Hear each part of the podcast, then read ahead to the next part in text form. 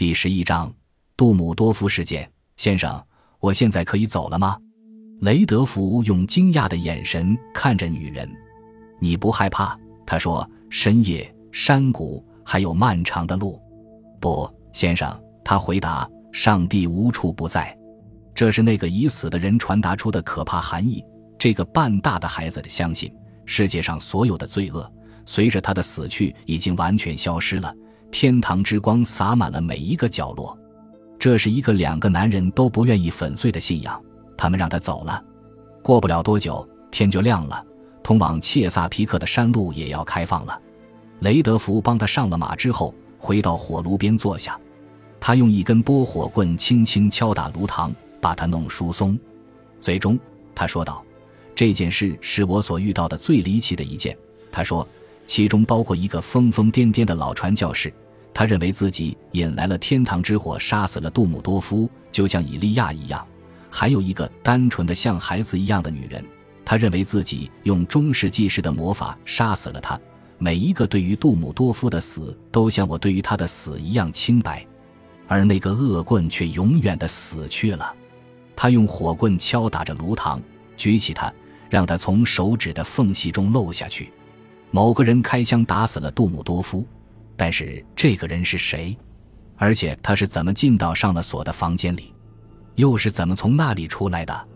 这个杀死杜姆多夫的凶手一定是进到房间内将他杀害的。现在要考虑的是，他是怎么进去的？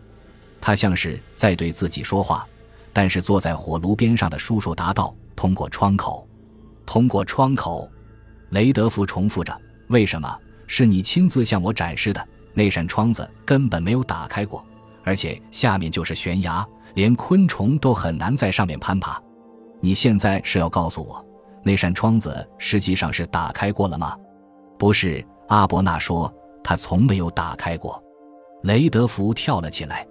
阿伯纳，他喊道：“你的意思是说，杀害杜姆多夫的人可以在光滑的墙壁上攀爬，并且没有破坏窗框上的尘土和蛛网，通过一扇紧闭的窗户进入的房间？”我的叔父看着雷德福的脸。杀害杜姆多夫的凶手做了更多，他说。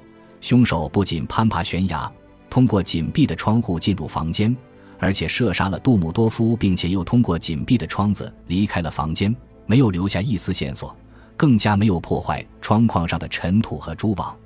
雷德福默默发誓：“这是不可能的。”他喊道：“在今天的弗吉尼亚，没有人能通过妖术或上帝的诅咒被置于死地。通过妖术，不。”阿伯纳说。但是通过上帝的诅咒，我想就是这样的。雷德福用左手牢牢地握着他的右手。万能的上帝呀！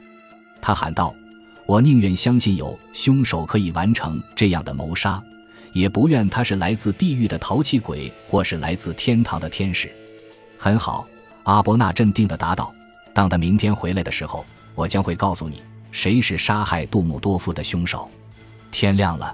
他们在桃林里挖了一个坑，将死去的人依山而葬。中午时分才结束这个工作。阿伯纳扔下铁锹，抬头看了看太阳。雷德福，他说：“我们去埋伏，等待凶手出现。他正在来这的途中。这是最奇怪的埋伏了。”他们回到杜姆多夫的房间，拴上门，然后把鸟枪小心地放回墙边。在这之后，他又做了一件奇怪的事。他拿出死者被害时穿着的血衣，在里面放进一个枕头，并把它放在床上，那里正好是杜姆多夫睡觉的地方。当他做完了这些事，雷德福已经吃惊不小。阿伯纳开口说：“你看，雷德福，我们是给凶手设计一个陷阱，随后我们就可以立刻抓到他。看呐，他说，凶手从墙那里过来了，但是雷德福什么也没有听到，什么也没有看到。”进入房间的只有阳光而已。阿伯纳的手紧紧地抓住他的胳膊，他就在这儿。看，他指着墙壁。雷德福顺着手指的方向，看到一个小巧明亮的光碟缓缓地爬上了墙头，照射到鸟枪上。阿伯纳的手就像一把老虎钳，他的声音听上去像是由金属发出的。如果他是被剑杀死的，那么他必须是被剑杀死的。这是一个水瓶，装满了杜姆多夫的酒。他汇聚了阳光。看，雷德福·布朗森的祈祷就是答案。小光盘移动枪栓上，这就是天堂之火。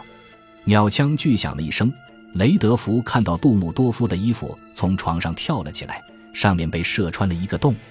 枪还在他原来所在的位置，在房间的角落指向床的位置。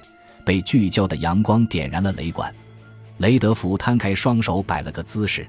这就是世界，他说，充满了上帝安排下的神秘的事件。这就是世界，阿伯纳重负道，充满了上帝安排下的神秘的事件。感谢您的收听，喜欢别忘了订阅加关注，主页有更多精彩内容。